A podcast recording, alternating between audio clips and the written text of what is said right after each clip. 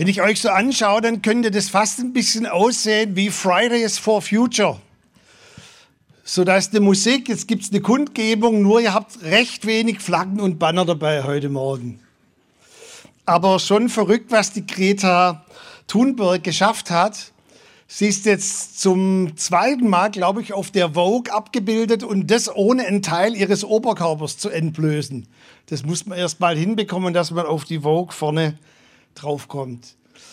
Und Politiker meinen, dass sie mit 15 gestartet, müsst ihr euch mal geben, mit ihren Fridays for Future, dass sie mehr bewirkt hat als alle G7 und G20-Staaten zusammen. Und an der Stelle hat immer ein Theologieprofessor in meiner Ausbildung gefragt, also wenn die das ohne Heiligen Geist macht, was macht ihr dann mit dem Heiligen Geist?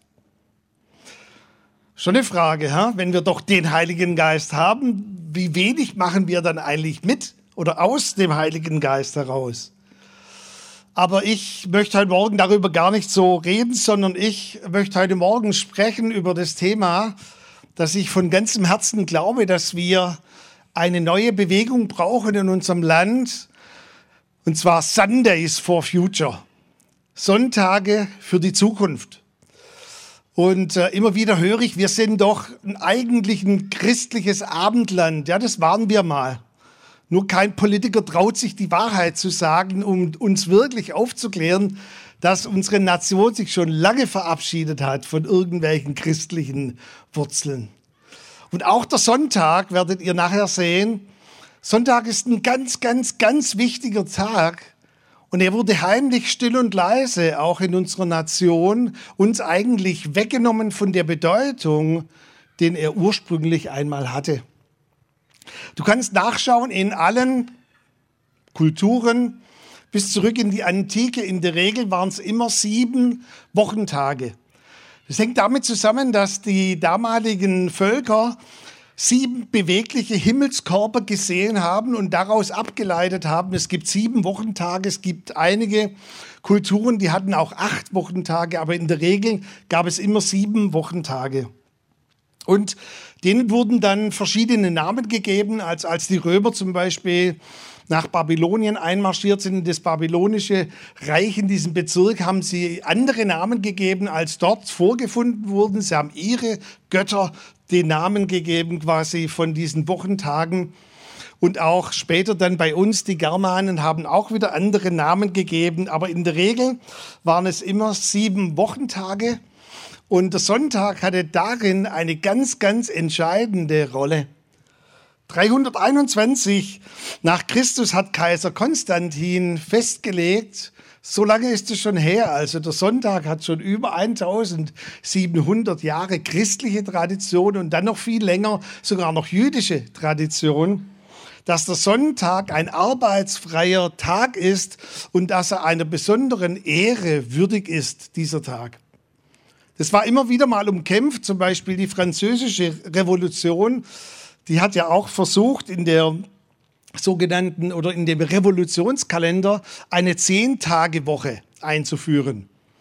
Die Sowjetunion, damals noch UdSSR, hat es adaptiert, übernommen und hatte eine Zeit lang eine Zehn-Tage-Woche. Und man hat dann herausgefunden, dass wenn man zehn Tage ähm, so quasi in diesem Rhythmus ist, dass man weniger an Leistung erbringen kann als Mensch, also weniger Leistung auch in den Firmen etc., als wenn man den sieben Tagen Tagesrhythmus hatte. Dann ist man wieder zurückgegangen auf die sieben Tage Woche. Und eigentlich, das ist das Verwunderliche, was aber wahrscheinlich viele von euch gar nicht mehr so wissen, war der Sonntag immer der erste Tag der Woche. Und es wurde auch übrigens nach dem Zweiten Weltkrieg wieder so bestätigt und eingeführt von den sogenannten Neugründungsvätern, also die Deutschland wieder aufgebaut haben. Der Sonntag ist der erste Tag der Woche. Doch dann 1978 gab es eine ganz lange Untersuchung, eine Kommission. Und ihr wisst es ja, wir Deutschen, wir lieben das. Es gab so einen DIN-Standard, eine ISO-Untersuchung.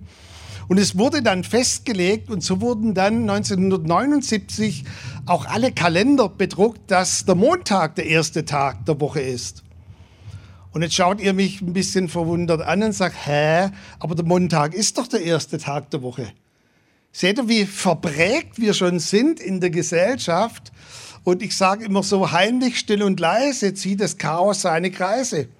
Man hat damals die Bevölkerung gar nicht groß aufgeklärt, was man gemacht hat. Man hat die Kalender gedruckt, man hat gesagt Montag, Dienstag, Mittwoch und spätestens jetzt hätten doch die Leute sagen müssen, hä?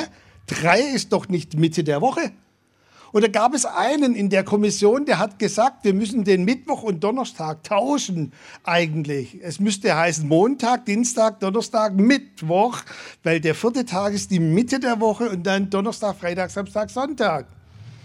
Und dann hat ein anderer gesagt, aber dann merken sie es, dass wir was getrickst und vertauscht haben. Und was war das Ende vom Lied? Der Sonntag wurde das Wochenende, der siebte Tag der Woche. Und der Sonntag hatte nicht mehr die exponierte Stellung, also dass quasi der erste Tag der Woche, der wichtigste Tag der Woche, und dass die Woche quasi mit dem Sonntag anfängt. In den USA zum Beispiel ist der Sonntag immer noch der erste Tag der Woche. In Israel, in China, in Japan, in vielen arabischen Ländern ist heute noch der Sonntag der erste Tag der Woche. Und wenn wir zählen Montag, Dienstag, dann zählen wir eigentlich entgegengesetzt der christlichen Tradition und entgegengesetzt der biblischen Zählweise. Wir sind eigentlich dazu bestimmt, vom Sonntag in den Montag hineinzuleben. Das ist unsere Bestimmung, dass wir aus dem ersten Tag, aus dem Sonntag hineinleben in den Montag.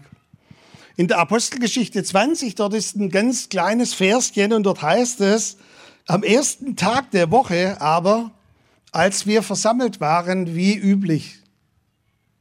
Hörte, das war so tief in der Gemeinde eingeprägt, am ersten Tag der Woche aber, Sonntag, an dem wir versammelt waren, wie üblich, brachen wir das Brot und predigte Paulus zu uns. Und die Christen haben sich sogar erlaubt, dass sie diesen ersten Tag der Woche auch nicht mehr Sonntag genannt haben, sondern sie haben ihn genannt der Tag des Herrn. Und es war im römischen Reich ziemlich schwierig, das so zu nennen, weil der Herr war der Kaiser, der Kyrios. Und sie haben sich erlaubt zu sagen, der Sonntag ist der Tag des Herrn, später auch in der katholischen Kirche aufgenommen als der Herrentag. Und dann war die Bedeutung quasi so tief, dass sie an jedem Sonntag Abendmahl gefeiert haben. Und zwar nicht in dem Verständnis eines Sündenmahls, also dass sie quasi eines Schuldmahls, sondern sie haben bekannt, dass Jesus von den Toten auferstanden ist und ihr Herr ist. Und das haben sie gefeiert mit allem, was sie konnten.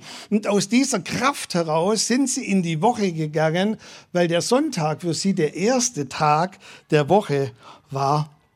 Und bald hieß dieser Tag nicht nur, dass es der Tag des Herrn war, sondern es wurde genannt das kleine Ostern. Warum? Sie haben gesagt, das große Ostern ist einmal im Jahr aber das kleine Ostern ist jeden Sonntag und wir feiern jeden Sonntag die Auferstehung unseres Herrn und aus dieser Kraft heraus gehen wir in die Woche. Ich möchte euch daran erinnern, dass Gott ja diese Welt erschaffen hat in sechs Tagen, der geniale Ingenieur, wie Freund der Jona gesagt hat.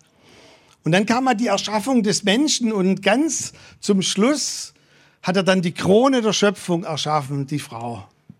Aber wisst ihr, warum noch etwas dazu beigetragen hat, dass sie ganz am Schluss erschaffen wurde? Dass niemand Gott reinredet, während er konstruiert. Also ich weiß nicht, ob ihr das kennt. So soll ja Familien geben, wenn da ein Witz erzählt wird. Du sagst am Anfang, also da war ein Mann, dann sagt meine Frau, nein, da war eine Frau. Okay, da war eine Frau und die fuhr im Bus. Nein, das war die Straßenbahn.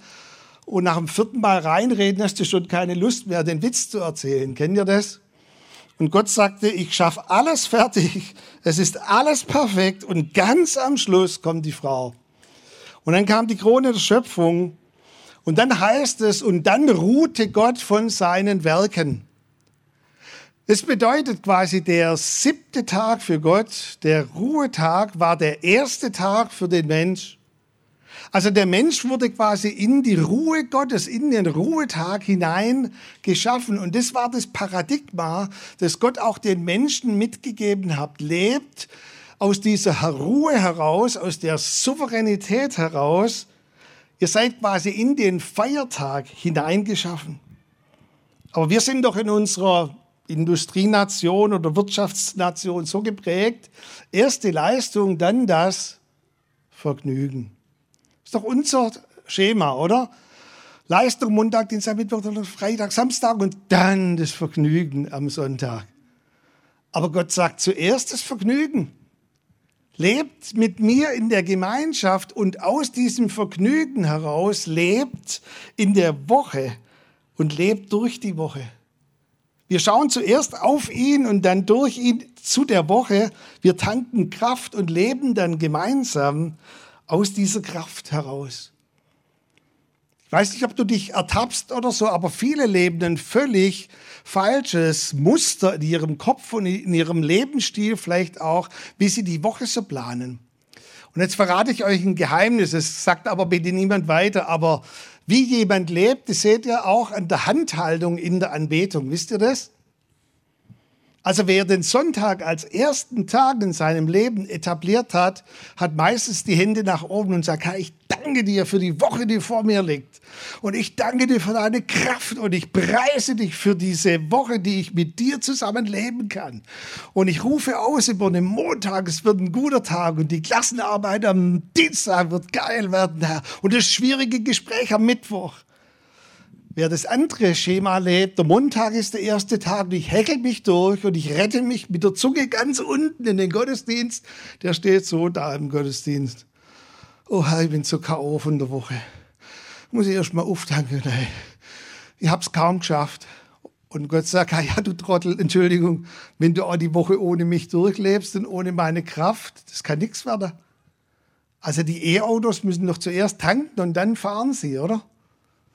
Und das ist das Muster letztendlich, das ich in meinem Kopf lebe. Und ich glaube, wir brauchen ein Sundays for Future, dass wir aus dem Sonntag in den Montag leben. Und dann der letzte Punkt, der ist ganz kurz.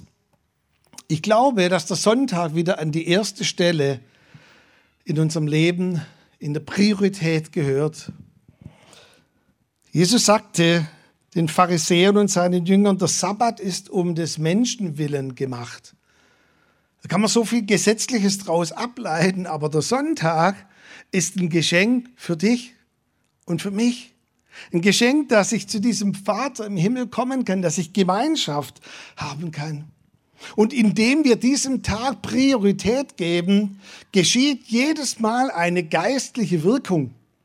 Und ich weiß an der Stelle, da schauen mich viele an und sagen, hey, ich spüre aber gar nichts. Ich kenne so viele Frauen, die Tag für Tag irgendeine Schilddrüsentablette nehmen, weil sie es müssen, weil die Hormonfunktion nicht mehr ganz funktioniert. Spürt ihr jedes Mal, wenn ihr die Tablette, ihr werft die ein, oh, geil, eine totale Wirkung an der Schilddrüse. Ihr nehmt die doch ein im Glauben, oder? Und so ist der Sonntag, Sonntag für Sonntag, ehren wir diesen Tag und wir vertrauen darauf, dass etwas geschieht in der geistlichen Himmelswelt.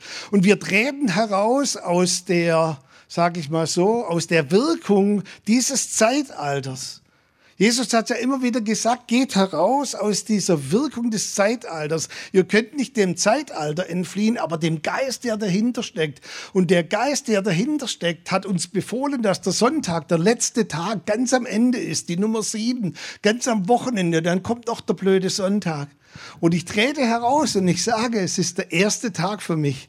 Er hat Priorität in meinem Leben und ich widerstehe dir, du Geist des Zeitalters. Und ich trete hinein in diese vollbrachte Ruhe Gottes.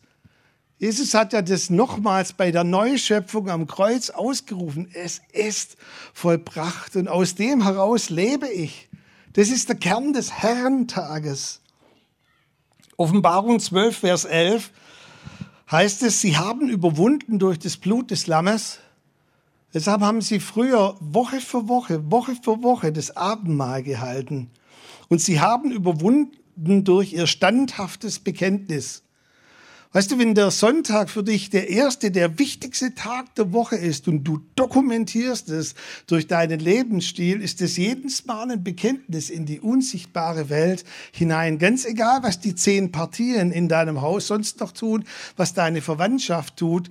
Ich dokumentiere, es ist für mich der erste Tag und der wichtigste Tag der Woche und der gehört ausschließlich dem Herrn. Als ich Zivildienst gemacht habe, da wurde ich ja in den Schichtdienst eingeteilt, also Frühschicht, Spätschicht und Wochenendschicht.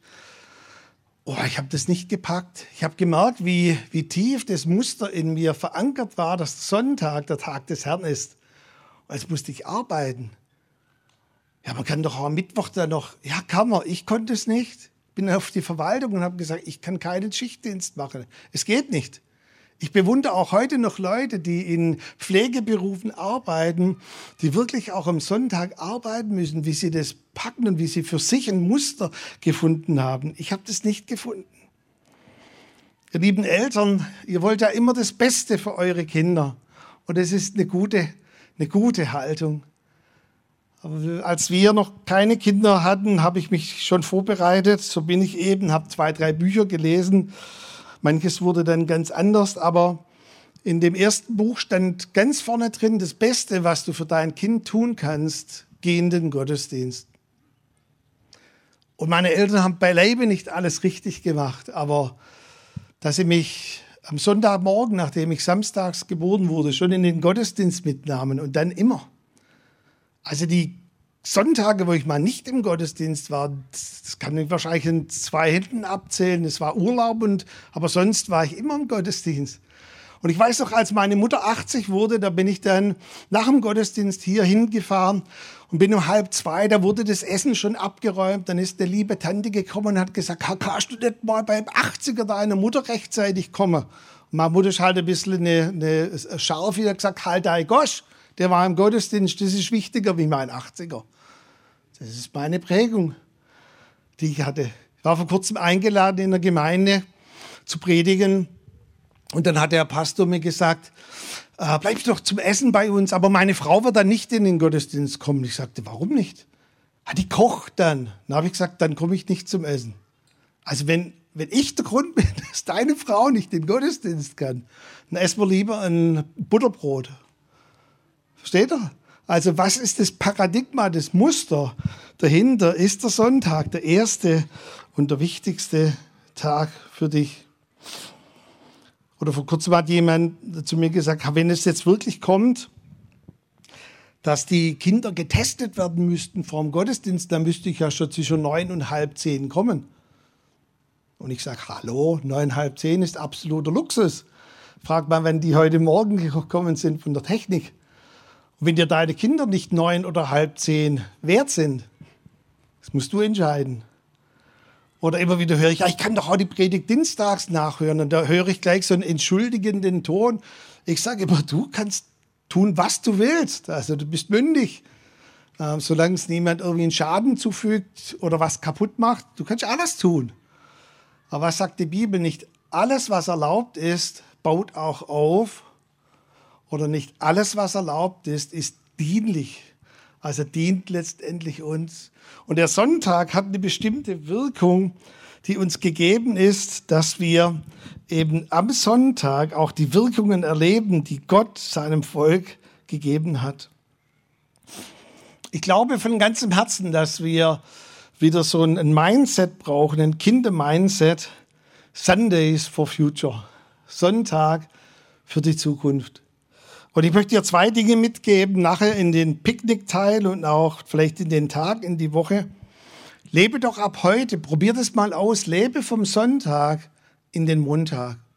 Probier mal, wie dein Muster, dein Paradigma sich verändert, wie der Tag selbst eine neue Dynamik bekommt.